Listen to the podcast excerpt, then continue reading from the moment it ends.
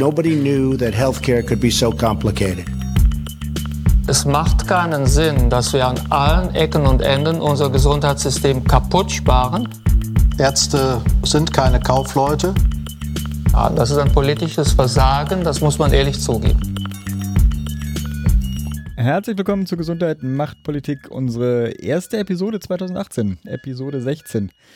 Und weil es die erste ist, dann noch allen ein gesundes neues Jahr. Für euch am Mikrofon wie immer der Pascal. Hallo. Einen wunderschönen guten Abend. Und ich, Philipp. Salut. Guten Abend ist auch sehr relativ, ne, wenn man den hört. Wir zeichnen abends auf. Wir sollten das immer transparent machen. Ne? Wir haben auch ein Interview heute, ein wunderbar spannendes. Das ist schon älter und ich soll extra nochmal darauf hinweisen, dass es nämlich geführt wurde mit der Rebecca Beerheide, bevor die Sondierungsgespräche zu Ende waren und auch noch mhm. nicht mal, glaube ich, die Gesundheitsrunde fand noch nicht mal statt. Also äh, wir konnten da auch noch mhm. gar nicht drauf eingehen. Aber bevor ich jetzt anfange, mich über Sondierungen oder sonst was aufzuregen, wie ist es dir überhaupt ergangen? Mir ist es gut ergangen. Ich habe nicht nur gearbeitet, auch wenn viel. 2018 der Bruch. genau. Wobei ich jetzt ja, muss man ja sagen, ich hatte jetzt ja nicht so wirklich frei zwischen Weihnachten und ähm, Silvester und so. Ich habe ja primär durchgearbeitet, also auch mit einer Menge Diensten zwischendrin. Und werde also dem, äh, aber machen wir, machen wir mal der Reihe nach. Ich habe so ein paar Sachen aus meinem Job, die ich ähm, erzählen wollte. Es gibt nämlich äh, ein paar gute Entwicklungen auch, das wollte ich doch mal auch lobend hervorheben. Und zwar ist es so, dass aus Seiten der der äh, Ärzte in Weiterbildung bei im Krankenhaus, beziehungsweise Assistenzärzte, so der Wunsch bestand, die Dienst, das Dienstmodell neu zu regeln, auch aus Sicht der Geschäftsführung, weil das aktuelle Modell nicht so ganz rechtskonform ist. Das ist ja in vielen Kliniken nicht, okay. ne? aber die meisten scheren sich nicht drum. Ja? Bei uns, das war aber schon wichtig, dass das irgendwie neu geregelt wurde und dann haben wir wir Assistenten uns eben überlegt, wie wir es machen wollen und dann war, muss man sagen, war unser Chef da auch. Ich glaube, davon hattest du auch schon berichtet, ne? Dass du, dass ihr so eine Arbeitsgruppe hattet, wo ihr das äh, genau. bearbeitet habt. Und genau, und dann muss man sagen, unser Chef hat sich da sehr für uns eingesetzt. Der hatte nämlich auch ein Interesse daran, dass, dass das so kommt, wie wir das möchten. Und das war äh, erstaunlich schön, das zu sehen, ne? dass das dann auch so gemeinsam harmonieren kann. Und jetzt kommt das tatsächlich vermutlich zu 100 Prozent, so wie wir es uns das gewünscht haben. Oder zu äh, 80 Prozent. Ein paar kleine Abstriche, aber die sind jetzt echt minimal. Das ist schon irgendwie ähm, auch schön zu sehen. Ja. Jetzt quasi die Dienstvereinbarung gerade im Entwurf und dann, wenn es irgendwann mal umgesetzt ist, berichte ich drüber. Okay. Vielleicht Best das Practice für andere schön. Kliniken dann vorbereiten oder nicht? Ja, ich glaube, das ist nicht so für viele Kliniken geeignet, das Modell. Okay. Aber darüber reden wir mal, wenn es fest ist. Dann, okay. dann ist es ja. vielleicht ein bisschen, äh, nicht, dass ich hier jetzt hier schon irgendwas äh, erzähle und dann kommt das doch gar nicht irgendwie. Mm, es gibt noch ähm, eine persönliche News, die ich am Ende der News noch erwähnen würde, die sehr spannend wird für uns. Da geht es um Personaluntergrenzen in der Geriatrie. Ich hatte, ah, das machen wir vielleicht am besten gleich. Mhm. So, mal chronologisch. Ich hatte dieses Wochenende genau genommen, ähm, wir zeichnen auf am Sonntagabend, den 14. Äh, gestern Abend, also am 13. ersten mein Absolventenabschied von der Uni. Sprich, ich bin jetzt offiziell, also ich war schon vorher ja, nicht offiziell Student, weil ich exmatrikulier war, ne? aber jetzt sozusagen da auch verabschiedet worden. Der findet in Bochum nämlich nur alle zwei Semester statt, weil er, weil es im Sommer einfach zu wenige sind, die Examen machen, dass sich es lohnt, eine eigene Veranstaltung dafür zu machen. Dementsprechend hatte ich meinen jetzt. Und das war eine sehr schöne Veranstaltung, war doch irgendwie schön. Wir hatten irgendwie, der hatte so, so drei, vier Leute dabei und dann waren es irgendwie 600 Leute insgesamt und das war oh, eine wow. schöne runde Veranstaltung. Genau, und ich habe dann auch es, die meisten wird das nicht verwundern. Ich habe eine Rede gehalten uh. über, äh, wie verrückt es ist, dann plötzlich Assistenzarzt zu sein und was daran auch alles schlecht läuft, ja. Und wie trotzdem, indem das alles so äh, schlecht läuft, auch eine menschliche Medizin möglich ist. Und ähm, ich glaube, davon sind auch Teile gefilmt worden oder alles, glaube ich. Ah, links, von, links, von links. Ähm, es gibt noch keinen Links. Ich habe auch noch das Video nicht gesehen. Aber sobald wir das haben, also entweder pack ich, packen wir Link hier rein oder vielleicht das Audio-File irgendwie ans Ende der Sendung oder so. Vielleicht nicht an dieser, aber vielleicht an die nächste oder so. Mal schauen. Ähm, von den guten Seiten des Lebens zu den nicht so guten. Also morgen wird ein Hammertag, äh, Arbeitstag. Das ist einfach schon so abzusehen, das ist so schlimm. Also ich habe wir stellen, soweit so gut, äh, einen gewaltigen Teil unserer Dokumentation in der, im Klinikum demnächst von äh, Papier auf elektronisch um, und zwar nämlich die gesamte Kurve wir okay. haben bisher schon sehr, sehr viele Sachen, Sachen aus der Akte quasi umgestellt, die nur noch digital laufen, aber demnächst läuft die gesamte Kurve digital. Mhm. Was sicherlich hilfreich ist in bestimmten Dingen, aber natürlich bedeutet, dass Mitarbeiter geschult werden müssen. So, jetzt habe ich, ähm, weil ich mit sowas schon mal gearbeitet habe, mich mit einer weiteren Assistenzärztin und einem Oberarzt dann dafür gemeldet, sozusagen Schulungsbeauftragter zu sein. Was bedeutet, dass ich morgen und übermorgen jeweils eine vierstündige Fortbildung dafür habe, die, die, ich natürlich in meinen Arbeitsalltag integrieren muss. Sprich, eigentlich erwarten die quasi acht Überstunden. Ach du Scheiße. Und das Highlight ist eigentlich, also ich komme morgen, ich werde morgen ein bisschen eher zur Arbeit gehen und zwar ungefähr, ich hatte eigentlich zwei Stunden geplant vorher da zu sein, ich werde aber wohl nur so eine Stunde vorher da sein. Weil ich morgen nämlich auch, habe ich festgestellt, praktischerweise 24-Stunden-Dienst habe. Ach, Sprich, ich mache gar keine Überstunden. Ja, okay. Äh, schon mal. Aber ich kann am Dienstag sozusagen direkt da bleiben, weil das morgens um 8 losgeht. Also will ich einfach mal rund 30 Stunden wieder im Krankenhaus verbringen. Oh, scheiße. Und das ist jetzt auch Teil deines neues, neuen Arbeitszeitmodells, das du da äh, vereinbart hast. nee. Als ich das so festgestellt habe heute, dachte ich so, ach Mensch, was Scheiße. geil. was machst du denn da immer? Ich möchte mal Vorher-Nachher-Fotos, so Selfies von dir, bitte vertwittert haben. Auf keinen Fall. Trotzdem sind wir gespannt auf die Berichte. Noch zwei Dinge von meiner Seite. Ich bin demnächst in Berlin. Und zwar ab dem 21.01. vermutlich bis zum 24.01. zumindest. mh, Auf Stippvisite sozusagen. Dabei werde ich sicherlich den Philipp besuchen. Abwarten, Aber falls jemand aus der. Ja, das wird schon. Also irgendwas wird ja wohl klappen. Ja, irgendwas müssen wir Äh, falls aufnehmen. jemand aus der hier zuhörenden Berliner Bubble Lust auf ein Treffen hat, dann schreibt mir doch einfach mal bei Twitter, per E-Mail oder wo auch immer ihr. du meinst, wir kriegen das Hörertreff präferiert. hin? Ja, ja, ja, ja, ein Hörertreffen. Nein, das machen wir vielleicht voneinander. Genau, dann können wir uns gerne probieren zu treffen. Ich bin eigentlich, also ich bin rein in Freizeit da und probiere Freunde und ähm, Kontakte zu treffen. Unter anderem wartet Und auch natürlich das den- Bier. Den Philipp. Oh, warte, ich habe noch was. Und zwar habe ich eine Anfrage von einer, Au einer Audio- oder einer Videoredaktion, einer Videoredaktion erhalten, für die irgendwas fürs ZDF vorbereiten. Und da werde ich wohl in, in, in den nächsten ein, zwei Monaten oder irgendwann einen kurzen Beitrag dafür aufzeichnen. Äh, wann muss ich zum Arzt? Da freue ich mich Oh. schon drauf. Oh. Und das war ganz lustig, weil das Vorinterview war irgendwie so, ja, unser Klientel ist irgendwo zwischen 18 und 25 und ich so, naja, mein Klientel ist so 75 bis 95. Und die so, oh. Aber sie wollten mich trotzdem, weil Ja, jung aber- und ja, ja, die haben dann einmal quasi so abgefragt, ob das, was ich denen sage, auch so ungefähr passt. Mhm. Ne? Also ob die, ob das irgendwie zu dem passt, was die sich vorstellen und dann. Welches Format soll das dann nachher haben? Also, Ich weiß es nicht so Okay. genau. Ich weiß nur, dass ich per Skype interviewt werde. Okay. Werden werde. ist ja eigentlich seltsam für die Öffentlich-Rechtlichen. Mhm, fand ich auch. Aber ich bin, äh, ich lass mich da mal überraschen. Ja, lass uns auch, auch da wollen wir natürlich dann irgendwie äh, Links So. haben. Ne? Philipp. Bei mir war ja nur, wie gesagt, 2018 hat sich noch nicht so von der positiven Seite bei mir gezeigt, aber erstmal hat es sich natürlich von der positiven Seite gezeigt, indem wir nämlich dann doch ähm, Feedback bekommen haben via Twitter, via Oh ja. Website und so und dafür natürlich herzlichen Dank. Ich glaube, wir haben lang genug gebasht. Ähm, äh, die, der Lob und Anregungen sind angekommen. Wir machen den, Erkl also ich versuche irgendwann zumindest, ob wir das in dieser Episode hinkriegen, weiß ich nicht, aber zwar den Erklärbär. Ich weiß noch nicht, wir suchen noch nach einem Namen. Ich hatte vorgeschlagen, den Dr. Sommer irgendwie zu reaktivieren, äh, aber keiner kennt, glaube ich, Um Gottes Bravo. Doch, du kennst, du kennst Dr. Sommer? Natürlich kenne ich die. Okay. Aber ähm, das, äh, diesen, diesen Namen wird es hier nicht geben. Ja, Als so, offiziell. wir suchen noch nach einem Namen für den Erklärbär. Falls ihr Vorschläge habt Genau. für, den, für die Erklärbär-Sektion dieses Podcastes und dieser Vorschlag nicht Dr. Sommer heißt, dürft ihr ihn gerne einreichen. Der GMP-Arzt, wie auch immer. Mal sehen. Ähm, genau, also die Hinweise bekommen, äh, waren noch spannende, äh, wirklich hilfreich auch dabei. Ge- Herzlichen Dank. Gleichzeitig. Sollen wir auch so ein bisschen Kommentare eigentlich vorlesen oder, oder so zumindest ähm, einbinden? Jetzt Ne, noch ist ja spontan? einbinden später, noch hat keiner den AB benutzt. Äh, was, Ähm, nee, aber ich kann hier ein bisschen was zitieren. Wenn du möchtest. Ah, wenn du was ein hast, was wunderbar. gekriegt. Klasse. Ja, klasse. Ja, ich habe ähm, zweimal was gekriegt zur äh, Podcast-Episode zur EBM. Also die Leute sind offensichtlich noch dabei, das nachzuhören.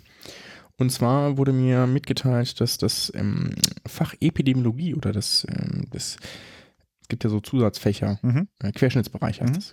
Und das ist ähm, offiziell wohl ein Fach der Klinik, nicht der Vorklinik. Das haben wir Ah, okay. äh, nicht korrigiert und dafür Beschelte bekommen.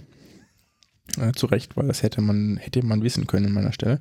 Ich habe das, glaube ich, tatsächlich damals schon in der Vorklinik gehabt, allerdings auch nur, weil wir eine, ich ja eine Modellstudiengang studiert Mhm. habe. Also Mhm. korrekterweise ist tatsächlich mh, das, der Querschnittsbereich Epidemiologie ein Fach der Klinik und damit kommt es doch tatsächlich auch in der Klinik im Studium vor. Nicht wie anders, ich glaube gar nicht von uns dargestellt. Und dann habe ich noch Das ist jetzt die Hausmeisterei Ähm. quasi, ne? ja, also gerade eure GMP-Episode mit Evidenzgeschichten gehört, war ein tolles Gespräch mit den beiden Damen, hat mir viel aus dem Herzen gesprochen. Und dann die ganz spannende Frage, wieso dieses, ähm, diese, ähm, dieses Mantra, die sprechende Medizin muss besser finanziert werden, nicht ähm, von irgendeiner Partei als Agenda aufgegriffen wird. Und zwar, und ich habe darauf einfach mal schon geantwortet, weil ich das privat bekommen habe, die aber ähm, ja, vielleicht, vielleicht auch für alle anderen interessant. Und zwar, das haben natürlich schon alle Parteien irgendwie so als, also wenn man jetzt auf einer Podiumsdiskussion fragen würde, würden schon alle zustimmen, mhm. glaube ich. Ne? Ich glaube, es gibt, gibt, keine Partei, die das irgendwie ablehnen würde. Ne? Und das ist aber eher so, dass es natürlich, also es ist keiner dagegen, es haben auch irgendwie alle so ein bisschen drin in ihrem Wahlprogramm, aber es ist halt keine Entscheidung des Gesetzgebers. Ne? Und deswegen ist es für die Partei noch nicht so relevant. Ne? Weil die, ich meine, das ist so ein bisschen wie, weißt du, wenn du der Hammer bist ähm, oder sieht irgendwie alles aus wie Nagel und das Einzige, was die Politik kann, sind Gesetze. Ne? Mhm. Können ein bisschen was anderes, aber na, so jetzt mal ganz platt gesagt. Und das ist halt nichts, was du per Gesetz lösen kannst. Naja, du im Krankenhaus. könntest natürlich schon über den GBA versuchen, irgendwie Standards Genau, aber das ist nicht, das ist nicht äh, die, die Bundeslegislative. Ja, nee, aber der Bundesgesetzgeber ja, könnte genau, natürlich und darum geht es ja. ja okay. Da geht es ja um die Parteien. Ja? Und das genau das ist der Punkt. Nämlich ähm, im Krankenhausbereich ist es GBA und INEC, die ähm, da primär irgendwie die Macht in der Hand haben, ne, dafür zu sorgen, wie bestimmte Leistungen bezahlt werden. Und im ambulanten Bereich ist es die KBVVV. Ne? Also die Vertreterversammlung der Kassenärztlichen Bundesvereinigung. Aber das werden wir sicherlich nochmal auseinanderklamüsern. Kommentare, äh, wir können ja auch tatsächlich welche mal reinstellen. Das Problem ist immer nur, ich, das ist, äh, die Shownotes sind meine Baustelle. Und immer wenn ich dieses Ding hier, ja, das Problem alles. Ich rede hier nur. nur genau, ich hole dich zum Reden rein und dann sitze ich dann irgendwie immer nachtschichtmäßig dann rum, um das ganze Ding zusammenzuschnibbeln. Ich will jetzt auch kein mhm. Mitleid mhm. deswegen von unserer Hörerschaft, sondern das Problem ist dann, bin ich eigentlich bei den Shownotes, wenn ich bei den Shownotes angekommen bin, ist es sozusagen dann, ist wirklich der letzte äh, Kraftakt, den ich da vollziehe und dann fallen solche Sachen dann teilweise runter. Das wäre eigentlich eine schöne Idee, so einen Kommentar äh, dann tatsächlich auch nochmal äh, mit einzubinden. Also wenn du was hast, ähm, kannst du ja vorm Schlafen gehen, vor deinem Megadienst dann vielleicht nochmal reinpasten. Megadienst. Jetzt komme ich trotzdem zu meinem 2018er Start. Der fing nämlich mit einem wunderbaren Magen-Darm-Virus an. Ich erzähle das ich muss ja hm. hier, ja, ich, so normalerweise glaube ich, ist das, gehört das nicht zu der Transparenzverpflichtung hier. Aber es hat total dieses ähm, Interview mit Rebecca überschattet was sowieso äh, irgendwie ein bisschen verflucht war. Erstmal hatten wir ein bisschen Schwierigkeiten, sie zu erwischen, dann hatten wir sie erwischt. Dann warst du am Schlafen. du warst noch ein bisschen verpennt. Was ja auch das nicht, war äh, Postdienst und ich habe genau, einfach völlig dachte, so legst du dich mal eine halbe Stunde hin und dann irgendwie so dreieinhalb Stunden später ruft Philipp mich an und die so, scheiße, da war ja ein Podcast. Genau, und ich hatte in der Zeit halt Fieber, war sowieso also nicht ganz auf dem Damm. Und ähm, in, dieser, in dieser Konstellation haben wir dieses, äh, oder, oder, muss ich halt sagen, hast du ja vor allem dieses Interview gerissen. Ich war ja dann, ich habe ja dann noch schnell Fragen vorbereitet, musste dann erstmal von dir darauf hingewiesen werden, dass es ja nicht ein ähm, Ausblick auf 2018 werden sollte, sondern tatsächlich noch ein Rückblick. Sprich, die Fragen konnte ich dann auch alle mal wegkippen. Aber ich wollte dir nochmal danken, dass du äh, trotz ähm, ein Nickerchen äh, da das Interview äh, gerissen hast. Gerne, gerne. Ich habe noch eine kleine Hörerempfehlung. Äh, ich finde manche Features im äh, Deutschlandfunk äh, tatsächlich, ich bin ja gehöre zu der Generation, weißt du, ich höre tatsächlich auch noch Deutschlandfunk und so. Bin ein sehr großer Fan von, der, von dem An Angebot. Die Martina Keller hat einen schönen Beitrag gemacht, Dr. Med Internet. Da geht es um Ratgeber im Netz. Äh, sehr, also ich fand es äh, kurz, kurzweilig und spannend für äh, alle Akteure. Noch ein weiteres kleines Update. Am 30.01. habe ich ja diese ähm, Heilpraktiker-Veranstaltung, beziehungsweise Münsteraner Memorandum-Veranstaltung. Da gibt es ein paar schöne Entwicklungen, die kann ich aber, die sind alle noch nicht so richtig schlussspruchreif. Das werde ich also alles dann vertwittern, wer denn da ist, wer die Moderation jetzt auch übernimmt. Was ich jetzt noch nicht klar, also was ich noch nicht, also ich werde es auf jeden Fall aufzeichnen mit dem, mit der Technik, die da ist. Ich hatte überlegt, ob ich das nicht vielleicht sogar als Livestream mal anbiete. Ähm, es ist eigentlich kein großer Akt, das hier von der, von der Aufnahmesoftware dann auch als Stream anzubieten. Müsstet ihr euch mal melden, ob das irgendjemand ähm, da draußen interessiert. Das wäre am 30. 18 Uhr, ob da jemand reinklicken würde oder nicht. Also ich, für mich ist es nur ich muss zwei, drei Tasten drücken und das Ding vertwittern.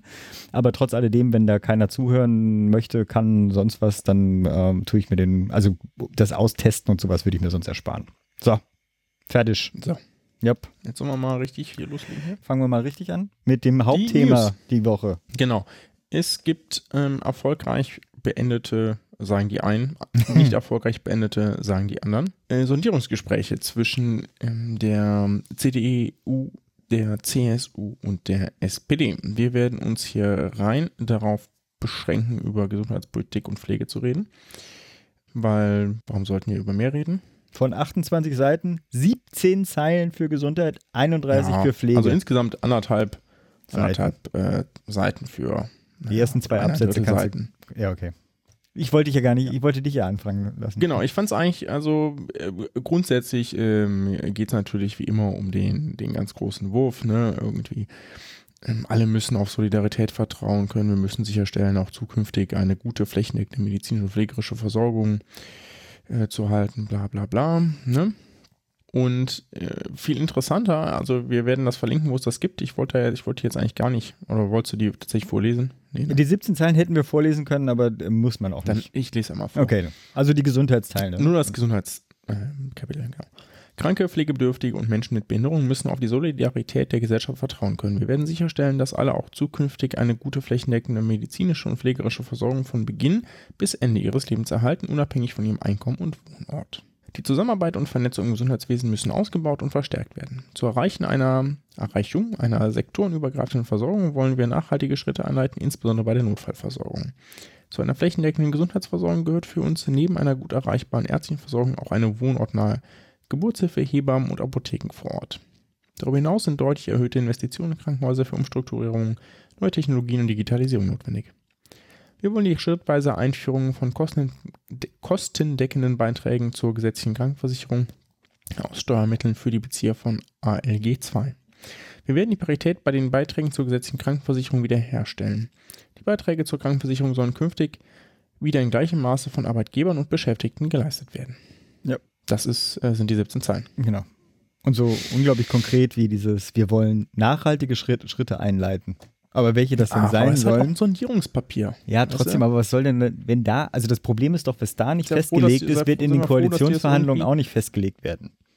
Das ist doch so ein Wischi, also genauso wie da jetzt die Bürgerversicherung zu Ende ist und dieses Gespräch sozusagen die, der, der Reform der Finanzierung ist mit dem Punkt zu Ende, dass die Parität aufgelöst wird. Da wird doch nicht in den Koalitionsverhandlungen doch noch weitere Schritte zur, zur äh, Bürgerversicherung. Ja, aber eben. bei anderen Sachen vielleicht. Ja, dass die, dass die Bürgerversicherung kommt, war doch eh. Nee, das, das war mir klar, aber alles andere ist mir auch ein bisschen zu vage. Mhm. Also ich meine, man also, kann so zwischen den Zeilen was rauslesen, ne? Apotheke vor Ort scheint ja wichtig zu sein, da kann man ja. sich irgendwie denken, was das für ein Versandhandel bedeuten könnte oder etc. Aber es ist mhm. ähm, für mich zu schwammig. In der Pflege sind sie ja ein bisschen äh, konkreter geworden. Ja. Aber genau. Ich finde ja primär irgendwie ganz interessant, das mit Jamaika zu vergleichen. Mhm, ja. Und da werden wir auf einen Tweet von Jörg Sauskat hinweisen, den wir hier auch schon zweimal im Podcast hatten. Der Gute hat nämlich ganz frei einfach mal die beiden Sondierungspapiere verglichen und ähm, äh, tatsächlich satzweise wortgleiche Formulierungen äh, entdeckt. Ja, sowohl bei der Pflege. Und wir werden das einfach auf, äh, einfach darstellen. Dann könnt ihr euch, also die haben einfach copy-pasted, die haben dieses Papier genommen, gesagt, oh, das hatten wir da, da schon, das passt immer noch. Zack. Fertig ist das Sondierungspapier. ist eigentlich ganz schön. Ja, was also auch gar nicht schlimm ist. Also auch wenn das Verfahren tatsächlich nee, so war, ist, genau. ja auch, ist ja richtig, wenn man sich da schon. Aber ich, ich finde es irgendwie lustig. So. Und äh, das sind wohl tatsächlich alles Formulierungen der Grünen gewesen, deswegen ist das so pikant. Ja, also es ist nicht irgendwie die CDU-Formulierung gewesen. Also Jörg, deswegen hat der Jörg das ja auch. Der Jörg äh, hat das verdient, der sollte das mal, mal ähm, den vertwittern wir da selbst, beziehungsweise kommt in die Show Notes auch nochmal rein. Ja, fand, fand, ich sehr großartig. So, was, ähm, was ist gleich zwischen Jamaika und ähm, der GroKo-Sondierung? Ähm, es geht um sektorenübergreifende Versorgung, Notfallversorgung, Hebammen, Krankenhausinvestitionen, Digitalisierung. Bei der Pflege geht es um Sofortmaßnahmen, verbindliche Personalbemessung, konzertierte Aktionen, das Schulgeld für alle Heilberufe abschaffen und die Refinanzierung der Tarifsteigerung. Das gab es, glaube ich, in beiden Paketen. Mhm. Wo sind eigentlich die Unterschiede zu Jamaika? Eigentlich, also soweit ich es gesehen habe, jetzt spontan nur in zwei Punkten. Das eine konnte bei Jamaika noch gar nicht berücksichtigt werden. Also hätte man natürlich potenziell, aber da war das nicht so auf der Agenda, nämlich das ALG 2. Das ist ja erst durch eine Studie publik geworden, die in der Zwischenzeit erschienen ist dass das so ein Riesenproblem ist. Und da ist die Politik natürlich plötzlich aufgeschreckt und gesagt, okay, das müssen wir offensichtlich hier ähm, beenden oder verbessern. Ja. Das, ähm, da gab es ja irgendwie einen Aufschrei Ich überlege jetzt gerade die Studie, ja, aber ich meine, das war ja in einigen Parteiprogrammen sogar drin. Also ich meine, das Problem äh, ist ich glaube ich schon eine längere Zeit Echt? bewusst gewesen. Okay, dann, dann habe ich das vielleicht auch einfach unterschlagen. Okay. Ja, wurscht. Und was die GroKo tatsächlich durchgesetzt hat oder die in den Sondierungen jetzt durchgesetzt wurde, was bei Jamaika nicht der Fall war, ist die Herstellung der Beitragsparität in der GKV. Ja. Ich bin frustriert. Also ganz ehrlich. Also und ich habe auch irgendwie auch keine Lust mehr. Also das ist so jetzt äh, aus der aus der Seele des äh, der Karteileiche, ja. Es ist einfach eine unendlich frustrierende Situation, in diese, also jetzt erneut sozusagen die staatspolitische Verantwortung irgendwie reingedrängt zu werden und so ein mag ja sozusagen in einzelnen Punkten ganz, ganz sinnvolle Einzelschritte sein, aber insgesamt ist das ganze Papier völlig uninspiriert oder deinspirierend. Also ich weiß nicht, wie du das liest. Das ist, da sind so Minischritte und ein weiter so ähm, Programm drin. Für mich ist das eine gute Grundlage zu sagen, okay, äh, da, darauf bauen wir eine Tolerierung für das erste, für die ersten zwei Jahre äh, auf. Aber das als Politik, das ist ja quasi die, das ist die To-Do-Liste der nächsten vier Jahre. Was soll denn mhm. das? Also ich meine, ganz ehrlich, das ist doch. Das ist ich würde dazu nichts sagen. Ich lasse dich erstmal hier schön ablästern über dein eigenes Ding. Nein, also ich, es steht ja noch an, also es ist ja noch ganz spannend, was irgendwie die, also die SPD zerfleischt sich ja auch nochmal in den nächsten Wochen, das ist ja auch bekannt. Äh, die Tendenz in den letzten, äh, ja, keine Ahnung, Jahrzehnten kann man ja fast sagen, ist dann natürlich dann doch, dass man irgendwie dann für Koalitionsverhandlungen äh, sp spricht und dann kann man auch nicht mehr richtig raus und dann wird das wieder abgehakt. Ich hoffe allerdings, dass es diesmal anders ist. Es geht auch so ganz banale Sachen, weißt du, sozusagen, ich habe das ja in der Regierungszeit gemerkt. Fraktion, Abgeordnete, Mitarbeiter, Stiftung, also die Ebert-Stiftung, sozusagen, die sind die ganze Manpower, die ganze Hirnkapazität wird dafür aufgebraucht, oder nicht die ganze, aber ein Teil davon wird aufgebraucht, die zu verteidigen, in welcher, in eine, eine Zwangsehe zu verteidigen. Ja, wir haben das und das gemacht, weil. In Oppositionsjahre könnte diese ganze Hirnkapazität dafür benutzt werden, sozusagen neue Lösungen tatsächlich zu machen und sich zu erneuern. Für mich ist das sozusagen mal mhm. ein, ähm, eine notwendige Phase, äh, in die die SPD da eintreten soll. Unabhängig davon, dass es auch nicht sein kann, dass die AfD die äh, Oppositionsführerschaft übernehmen sollte. Aber ist jetzt genug gerantet. Ich war auf jeden Fall von dem Gesundheitsbereich ziemlich ernüchtert. Da sehe ich außer der äh, Parität, womit sich die Union auch intern streitet, also die sind auch nicht äh, begeistert davon, ja, der Arbeitnehmerflügel mag das auch nicht. Äh, abgesehen davon muss ich sagen, ist da nichts drin, was die Union nicht auch alleine machen würde. Auch diese ALG-2-Geschichte, das ist ja ein Problem, was, was auch die Union lösen müsste. Die Krankenversicherung mhm. ist ja nicht so. Ja, komm, so. Genug gerantet.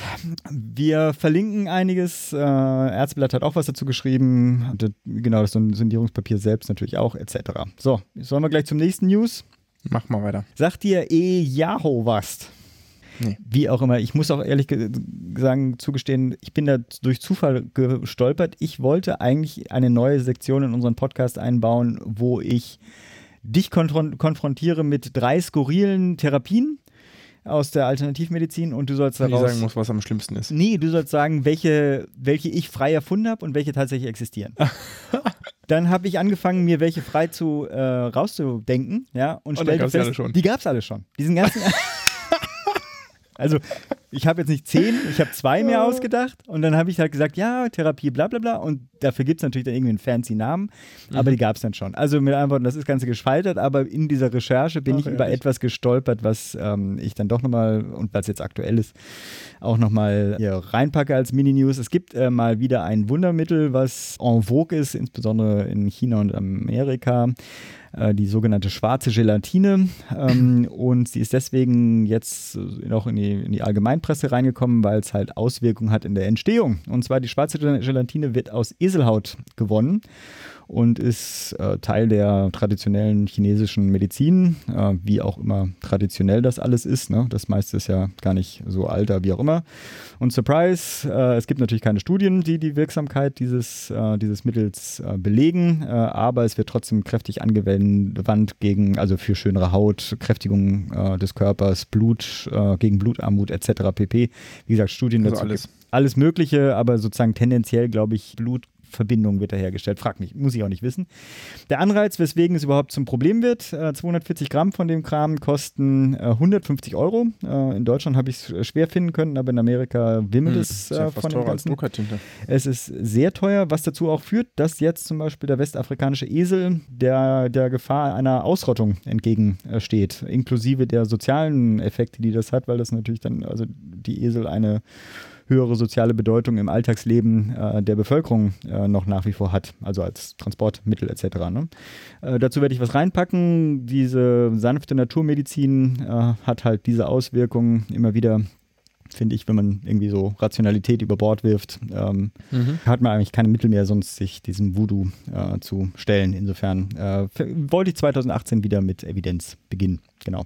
So, mhm. Schluss. Ich habe noch eine News. Also ich habe ein Thema und zwar gibt es wohl laut ähm, Vereinbarung zumindest, ähm, oder es gibt, ich habe da noch nichts Offizielles zugelesen, außer Newsbeiträge, dass es tatsächlich, dass sich die Deutsche Krankenhausgesellschaft und der GKV Spitzenverband sich darauf geeinigt haben, welche denn die ersten Bereiche im Krankenhaus sein sollen, die für die Personaluntergrenzen der Pflege gelten sollen. Das war ja sozusagen die Vorgabe vom Gesetzgeber, das ähm, bis Anfang 2018 zu definieren und dann auszuarbeiten bis ich glaube, August oder so und dann ab 19 gelten die. Ne, bis 30. Juni müssen die sich detailliert einigen und dann bis 1.9. Sollen die, äh, sollen die eingeführt sein. Und das ist ganz äh, interessant, das sind nämlich Geriatrie, Neurologie, Herzchirurgie, Intensivstation, Kardiologie und Unfallchirurgie. Mhm. Und wenn ich das jetzt, äh, Intensivstationen, klar, absolut, ähm, personalsensitiv, pflegesensitiv, Herzchirurgie, Neurologie, Geriatrie würde ich mitgehen. Ne? Mhm. Und ähm, irgendwie Kardiologie fand ich jetzt interessant. Warum dann nicht zum Beispiel Gastro oder Nephro? Und dann dachte ich, naja, gut, wenn du jetzt die ganzen ähm, Chest Pain Units, also die ganzen für ähm, die, für die, ähm, also da, wo die Leute mit dem Herzinfarkt hinkommen, das ist schon irgendwie, die brauchen schon irgendwie, haben wir schon einen Pflegeaufwand da. Was ich nicht so ganz äh, verstanden habe am Anfang, ist irgendwie Unfallchirurgie. Das bleibt mir auch noch ein bisschen Mysterium. Wieso nicht Viszeralchirurgie? Die haben doch eigentlich fast mehr Verbandswechsel mhm. und so. Hm.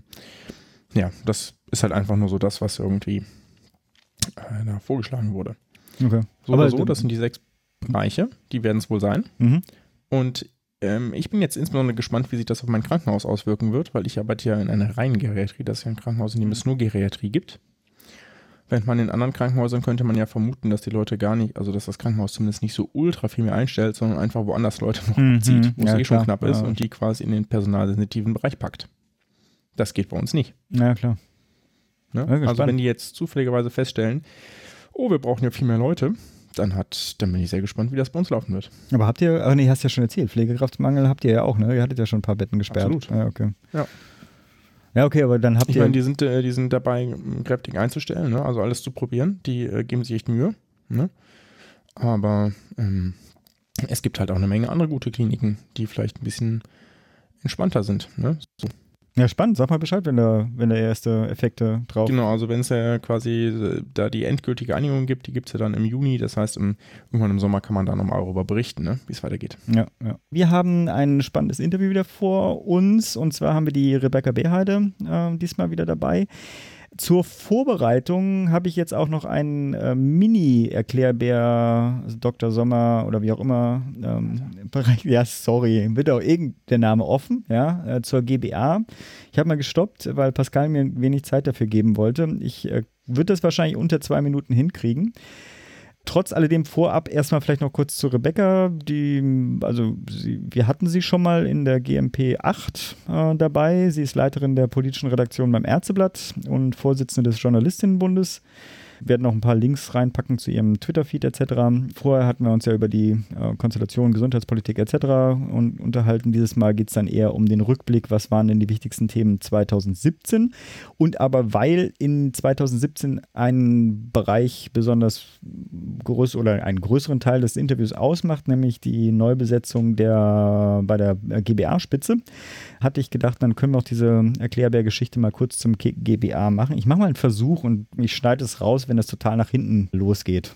Also ein Problem, was jedes, jede Form des Gesundheitssystems ja hat, ob staatlich, privat oder unser deutsches Sozialversicherungsmodell ist ja, also Mischform quasi aus vielen, ist ja immer einen sinnvollen Leistungskatalog äh, bereitzustellen. Also welche Qualitätsstandards, welche Medikamente sollen überhaupt angeboten werden, welche Verfahren gibt es, welche, also wie werden die finanziert, aber wer darf die auch zum Beispiel auch nur anbieten. In Deutschland formuliert der Gesetzgeber den äh, Anspruch, den GKV-Versicherte sozusagen da haben dürfen, als ausreichend zweckmäßig und wirtschaftlich. Das Problem ist natürlich, dass das äh, ja nicht einmal festgelegt werden kann, sondern medizinischer Fortschritt, in, äh, Fortschritt Innovation, äh, ganze Dynamik äh, erfordert natürlich, dass man das immer wieder neu entscheidet, was denn jetzt dazugehören soll, was sich da vielleicht verändern soll, etc. Jetzt könnte natürlich eine Behörde des Bundes das alles regeln, also staatliches System wäre mhm. dann quasi, der Staat hat dann irgendwie ein äh, Institut und fertig, der, die entscheiden das ganz ähm, von top-down. In Deutschland ist ja nicht nur in der Gesundheitsversorgung, sondern in allen möglichen Bereichen gilt ja so dieses kooperatistische Steuerungsmodell, sprich der ähm, Staat delegiert die unmittelbare Gestaltung und äh, Administration äh, an selbstverwaltete Körperschaften sozusagen. Im mhm. Zentrum der Steuerung und Weiterentwicklung für das deutsche Gesundheitssystem stehen natürlich dann die Akteure und da sind halt auch die relevanten Akteure für den GBA da nachher dabei. Es sind die ähm, also gemeinsame Selbstverwaltung, das sind die Verbände von Krankenkassen, von kassenärztlichen Vereinigungen, also Ka Kassenärztliche Vereinigung, Kassenzahnärztliche Vereinigung, Krankenhausgesellschaften und ähm, äh, deren Spitzenorganisationen. Die haben natürlich auch eine eigene Hierarchie. Seit 2004 ist das jetzt so, dass es dafür einen GBA, also den gemeinsamen Bundesausschuss gibt, der das äh, gesetzliche Gremium ist, in dem all diese Verbände und Körperschaften zu einem gemeinsamen, zu gemeinsamen Lösungen kommen sollen also Erinnerungen, um Leistungskatalog, Bewertung von Arzneimitteln etc. vorzunehmen. Neben den Trägerorganisationen sind auch die Patientenvertreterinnen und Patientenvertreter antrags, aber nicht stimmberechtigt, auch in allen in diesem, in diesem Gremium vertreten. Da werden wir auch in der Diskussion reinkommen, warum denn die Pflege nicht etc. Kurz zur Struktur. Es gibt 13 stimmberechtigte Mitglieder, drei unparteiische. Einer davon ist dann halt der Vorsitzende, derzeit hat der Professor äh, Hecken.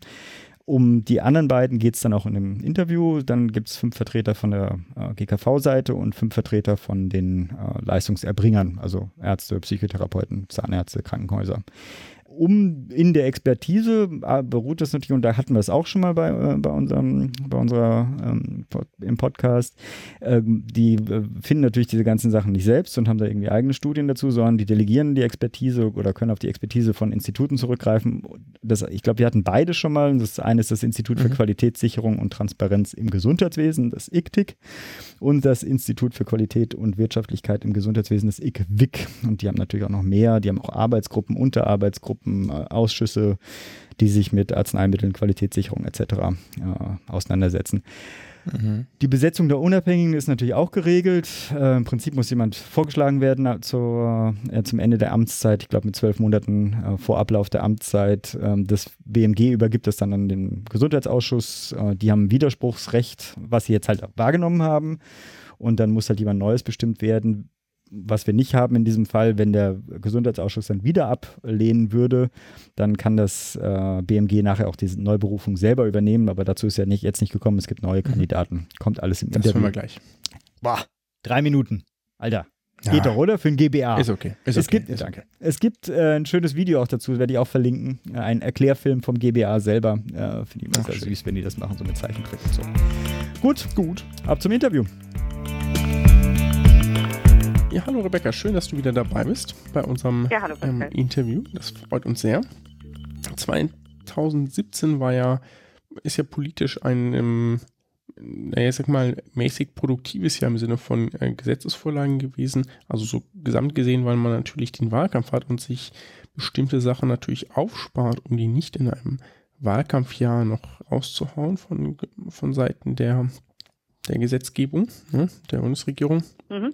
Dennoch ist in der Gesundheitspolitik ja so ein bisschen was passiert und so ein bisschen was wurde verabschiedet.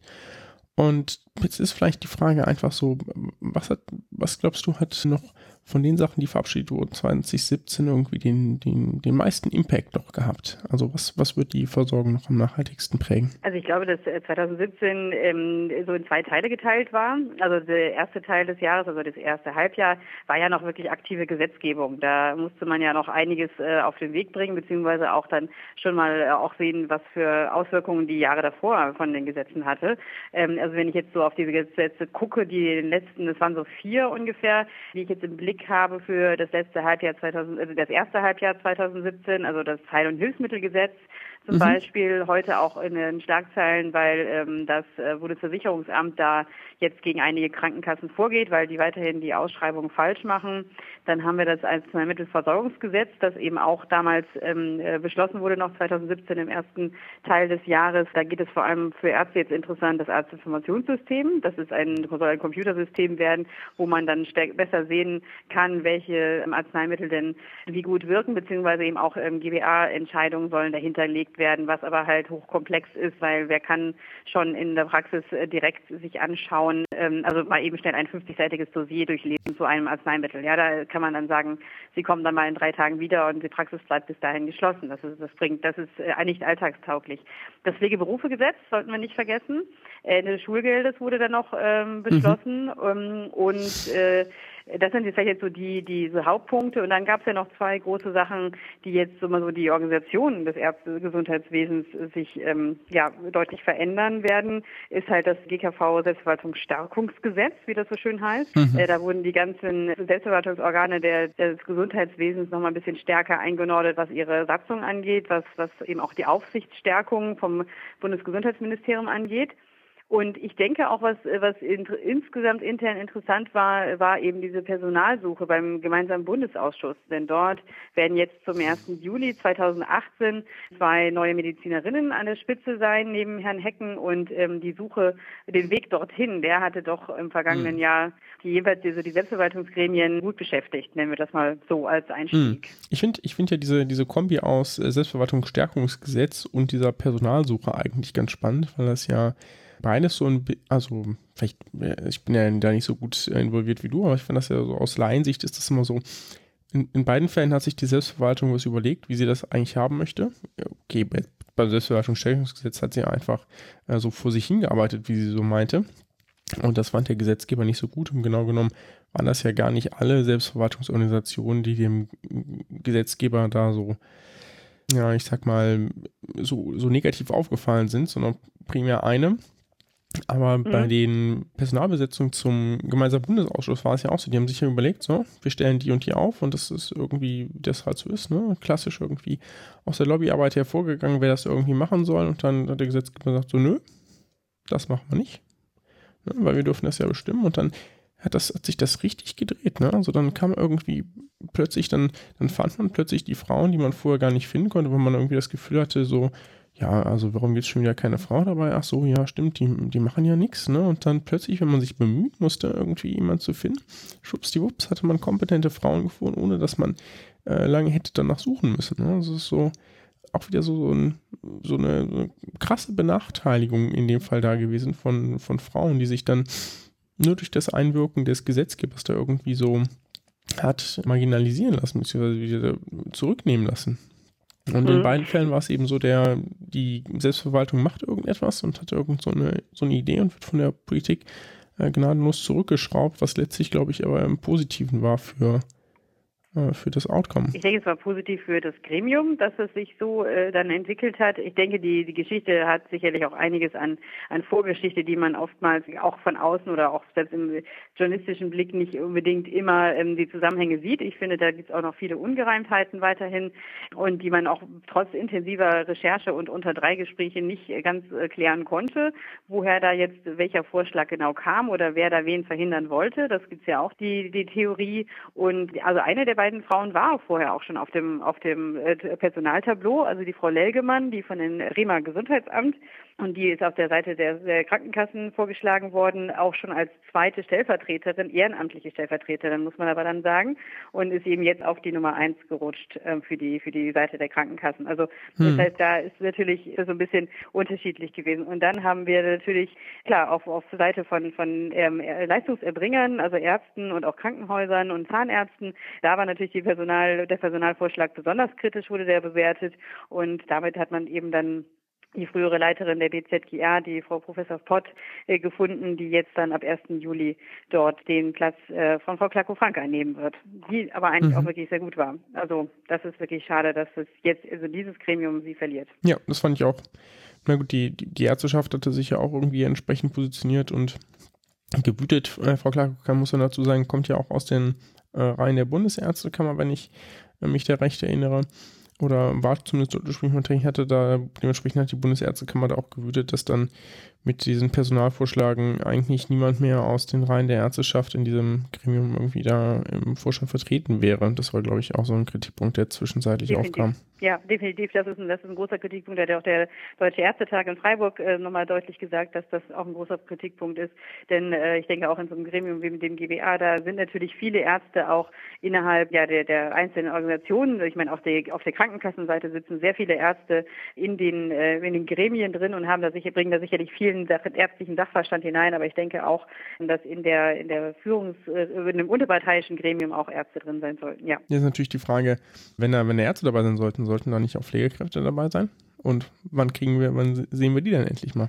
Ja, das ist ja immer dann die Diskussion rund um den GBA. Der, der, diese Diskussion wird uns sicherlich auch noch einige Jahre begleiten. Also der Deutsche Pflegerat ist ja schon ähm, auch beteiligt, sagen wir mal, oder beratend beteiligt an ähm, den Entscheidungen des äh, GBA.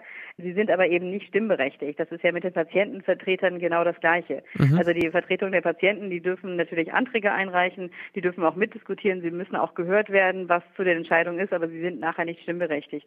Und dafür müsste man aber natürlich dann grundsätzlich im Gesetz einiges ändern.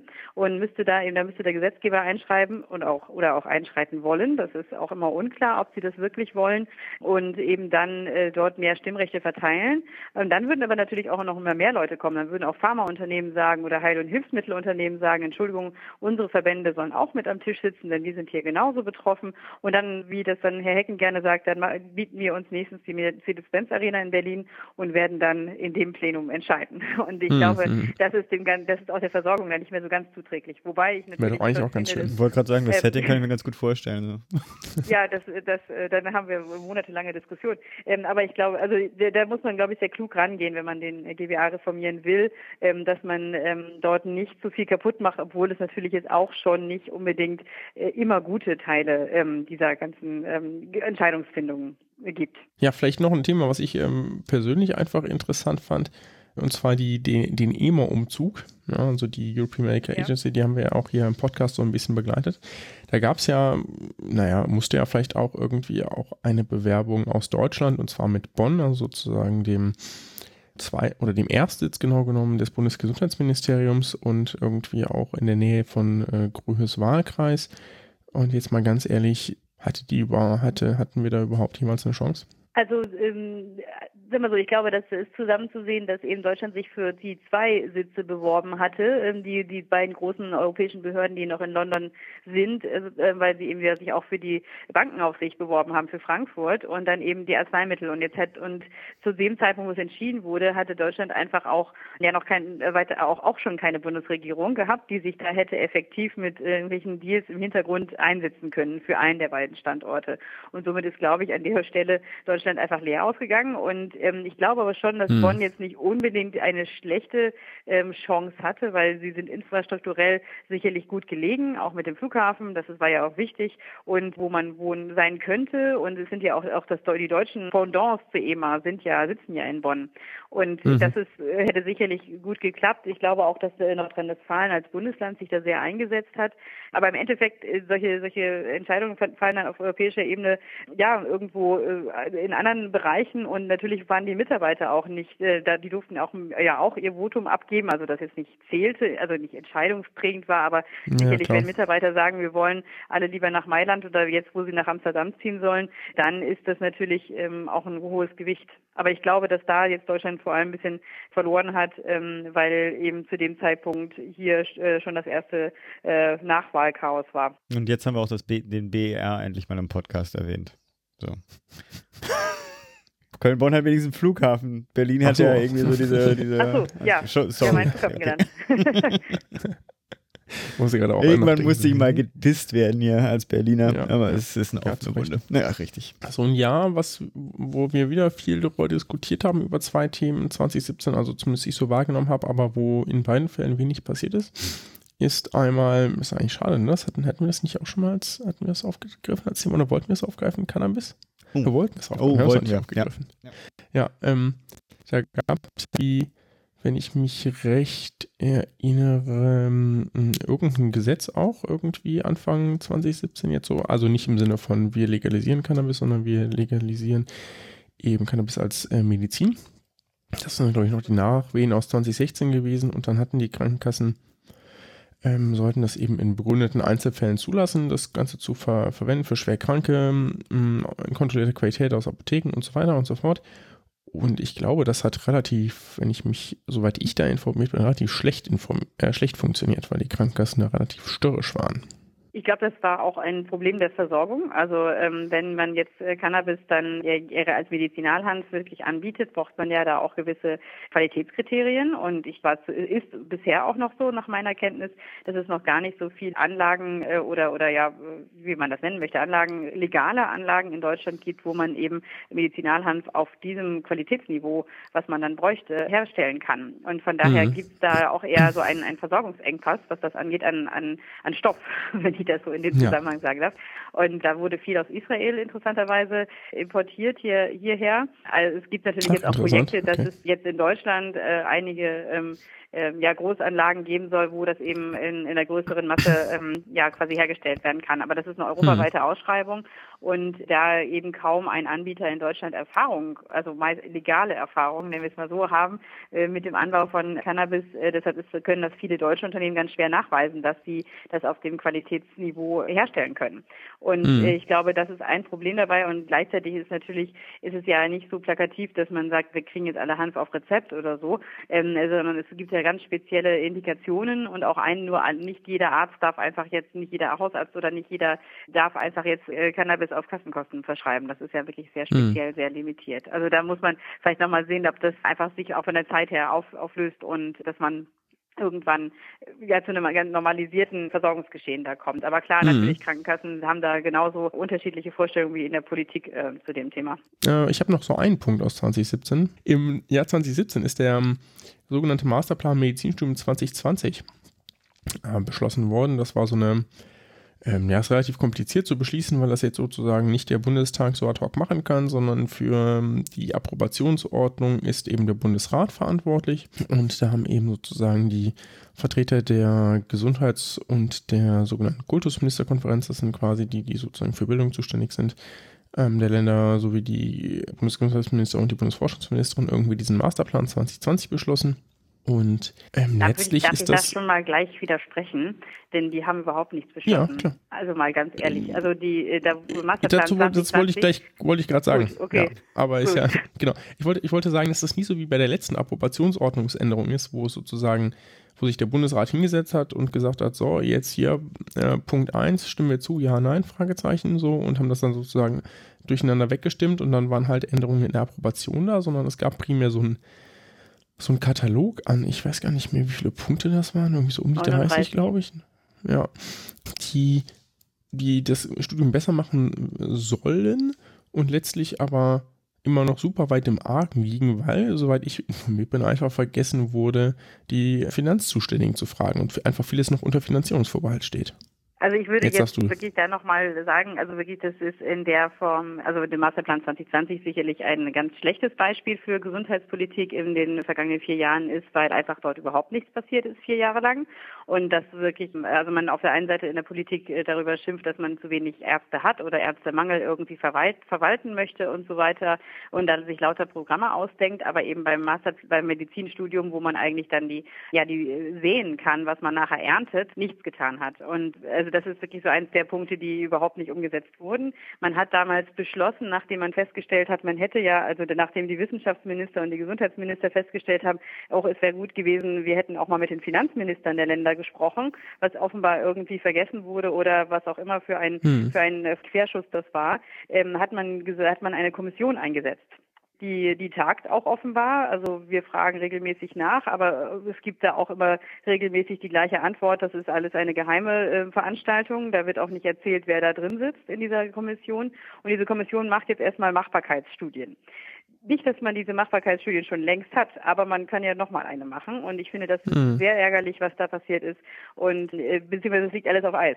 Also wir können dann vielleicht in einem neuen Koalitionsvertrag nochmal die Überlegungen äh, nachlesen, was man alles tun könnte. Ja, es gibt viele Vorschläge. Es haben sich viele Ärzteverbände und, Medizinstudienverbände ähm, extrem eingebracht und viel intensiv eingebracht. Aber was daraus geworden ist, ist wirklich, wirklich eine große, großes Schade. Ja, ja, ich äh, kann da letztlich nur zustimmen. Ne? Also ich finde das auch auch ein Trauerspiel, wie das abgelaufen ist, aber äh, insbesondere da man da sozusagen der Start für den Masterplan Medizinstudium 2020 ja relativ zeitig kam, also relativ rechtzeitig eigentlich auch, dass man sagen könnte, gut, in der, wenn man jetzt sozusagen die gesamte Zeit nutzt, die einem da zur Verfügung steht, dann kann man das tatsächlich in der Zeit durchbringen. Ja, Aber, also das ist, es startete gut, das würde ich auch sagen. Und ähm, da wurden ja viele Runden gemacht mit ganz vielen Beteiligten. Und irgendwie am Ende plötzlich ähm, ist einem aufgefallen, dass alles Geld kosten könnte, was man alles sich ausgedacht hat. Mhm, und ähm, das, das, das, nehme ich da dem ganzen, äh, der ganzen Koordination ähm, auch einfach nicht ab, dass man das so spät erst gemerkt hat. Ja, 2017 war eigentlich ganz gut durchgewurschtelt. So. Ja, das erste Halbjahr, ja danach kam der Wahlkampf. Danach kam Wahlkampf, ja. genau. In ein paar Studien wo kamen ja dann zurück, sozusagen Sachen, die äh, aufgeschoben wurden. Äh, hier äh, ähm, Risikostrukturausgleich etc. kamen ja dann auch, äh, dann auch schön zurück, aber sie führen ja zurzeit noch nicht zu einer politischen Handlung, weil wir ja keine Regierung haben. Jetzt wäre mal, also ich meine, wir sind jetzt, ich habe es durchgerechnet, 106 Tage, jetzt heute zumindest.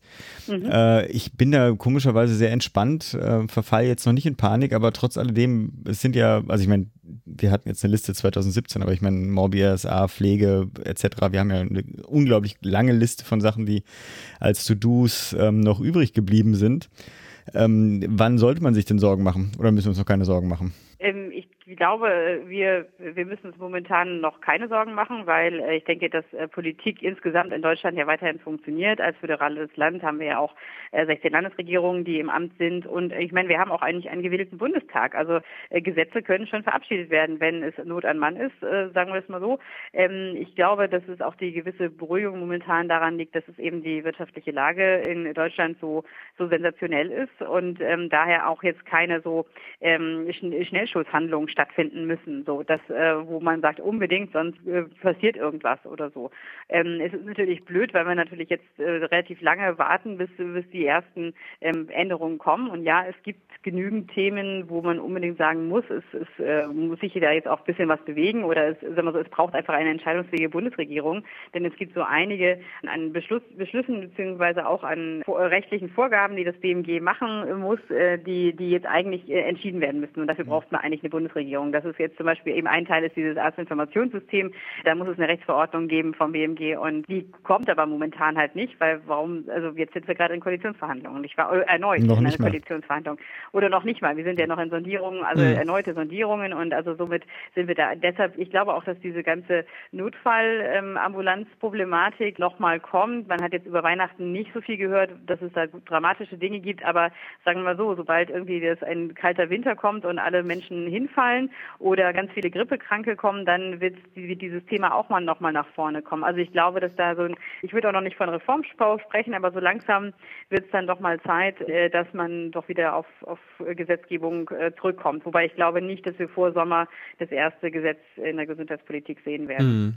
Ja, ich finde es auch irgendwie ganz süß, so diese, diese Verweise immer auf andere Nachbarländer auch. Ja, die sind auch drei, vier Monate, ein halbes Jahr oder anderthalb Jahre ohne Regierung ausgekommen und denke ich immer so, ja Leute, ist das eine, ist das denn eine gute Idee, so als sich das als Vorbild zu nehmen oder kann man nicht auch einfach. Man kann ja so ein bisschen italienische Lebensfreude starten zu lernen, ne? ja. also so, dass man sagt, ganz entspannt, also wir, wir haben so viele Regierungen schon seitdem gehabt, also ja, das, äh, ja, das also ich ist meine, interessant. Also ich habe ja, ich habe ja. das kürzlich gehört, glaube ich, von dem Tim Özdemir, der erzählte, sein Lieblingsitaliener sagt dem, Italiener haben verlernt, Fußball zu spielen und Deutsche haben verlernt, Regierungen zu bilden.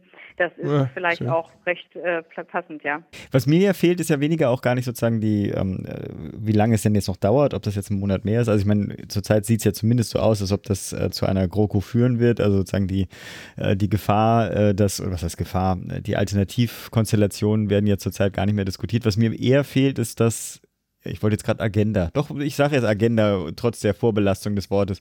Also, dass so ein bisschen der, äh, die, die Idee fehlt. Also, oder zumindest nach draußen, jetzt allgemeinpolitisch sowieso. Ne? Europa will jetzt irgendwie mhm. ähm, äh, Schulz natürlich dann irgendwie äh, zentral in die, in die Koalition dann einbringen. Aber auch im Gesundheitsbereich fehlen mir tatsächlich sozusagen die, die treibenden Kräfte.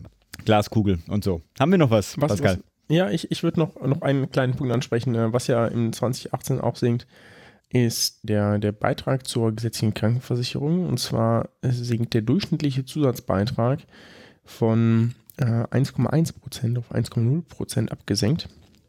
Das legt ja sozusagen das BMG fest und dann dürfen die Krankenkassen da den, den individuellen, individuellen Zusatzbeitrag ja noch selbst festlegen, aber der sinkt häufig sozusagen anhand dieses durchschnittlichen Zusatzbeitrags.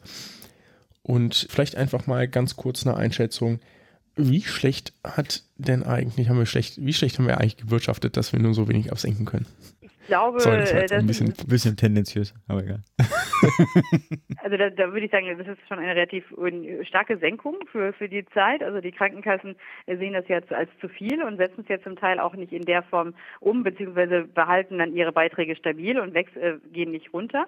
Und das, also ich glaube, schlecht gewirtschaftet ist halt, dass, ich meine, die Krankenkassen würden jetzt immer sagen, das Problem ist der Mobby-RSA und dann sind wir wieder bei der ganzen Diskussion, wie findet die Verteilung mhm. innerhalb dieser mhm. Kassenfamilien statt.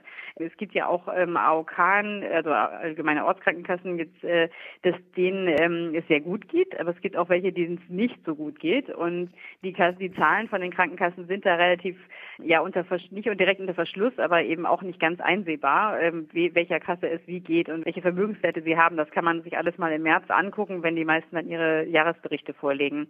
Und dann müsste man das mal ein bisschen vergleichen. Also ich glaube, dass bei Krankenkassen wirklich momentan diese Frage steht, wie sind die Gelder gerade verteilt untereinander? Und natürlich haben die auch in den vergangenen vier Jahren extrem viele neue Gesetze bekommen, wo sie sehr viel ausgeben müssen. Also sei es bei Pflege, sei es auch bei Prävention. Mhm. Und äh, natürlich steigen auch die anderen Ausgabenkosten. Und ganz als schlecht gewirtschaftet würde ich gar nicht sagen. Ähm, es geht eigentlich relativ gut ähm, den Krankenkassen, auch weil sie sehr viele interessanterweise immer mehr neue Mitglieder bekommen. Und das äh, nennt man eben dieses Phänomen der europäischen Arbeitsmigration.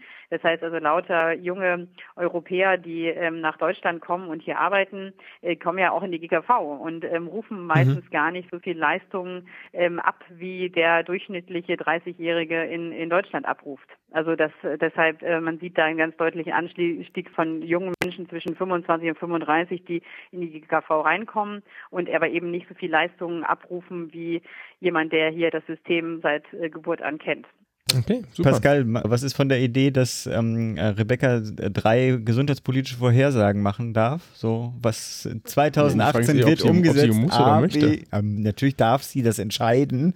Und dann sprechen wir uns in einem Jahr wieder und gucken, ob das ähm, was oh, dabei da werde ich daran gemessen. ja, ähm, du kannst ja auf sicherer Seite sein. Ich kann mich auf sicherer ne? Seite stellen. Ja, das ist ja auch ein bisschen langweilig für Zuhörer, wenn man sich immer nur auf die sichere Seite Ja, du kannst ja zwei sichere und dann eins, wo du denkst, ja, das könnte sein. Ich, ich glaube, dass es bei der Notfall Notfallversorgung ähm, nochmal Änderungen geben wird, ähm, dass man sich das nochmal anschauen wird.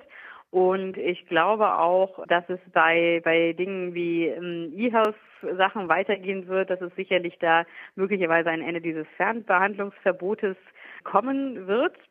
In mhm. sicherlich engeren Grenzen, aber ich denke, dass, äh, das werden wir erleben. Und aber eigentlich ist gar nicht mehr so viel Zeit für weitere Dinge, weil, äh, wie gesagt, wir, ich glaube nicht, dass wir vor Sommer das erste Gesetz in einer ersten Fassung sehen werden. Und ich glaube auch, dass man auch nochmal in diesen Krankenkassenbeiträgen, also an dem Mobby-RSA, was tun muss. Okay.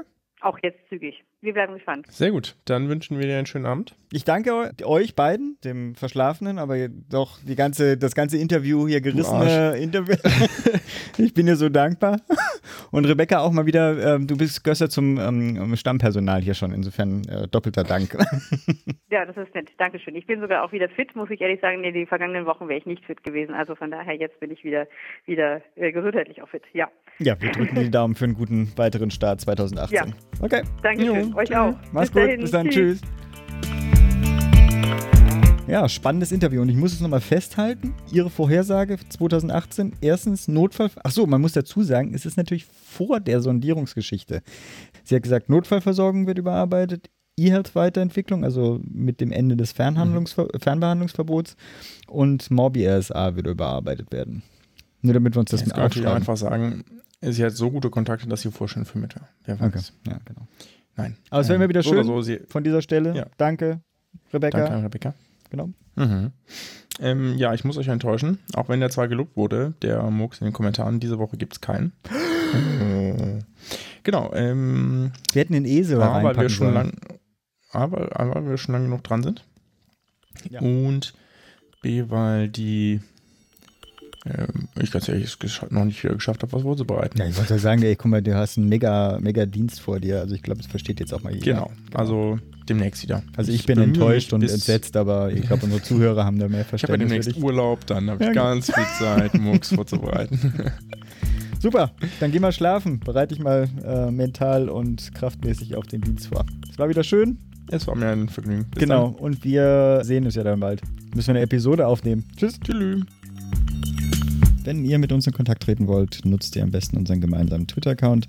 Das ist gmp-podcast. Wenn ihr mit Pascal oder mir direkt in Kontakt treten wollt, findet ihr E-Mails oder auch Twitter-Accounts am besten auf unserer Homepage. Das ist www.gesundheitmachtpolitik.de. Da könnt ihr auch Kommentare hinterlassen, Themenvorschläge, Interviewpartner vorschlagen etc. pp. Freuen wir uns sehr, hilft uns auch für die weitere Arbeit. Wenn ihr bei iTunes vorbeigeschaut habt, freuen wir uns natürlich auf eure Bewertungen, eure Kommentare hilft uns sehr. Auf der Homepage findet ihr aber auch noch andere Optionen, wenn ihr uns weiter unterstützen wollt. Bis dahin, bleibt gesund und macht gesund.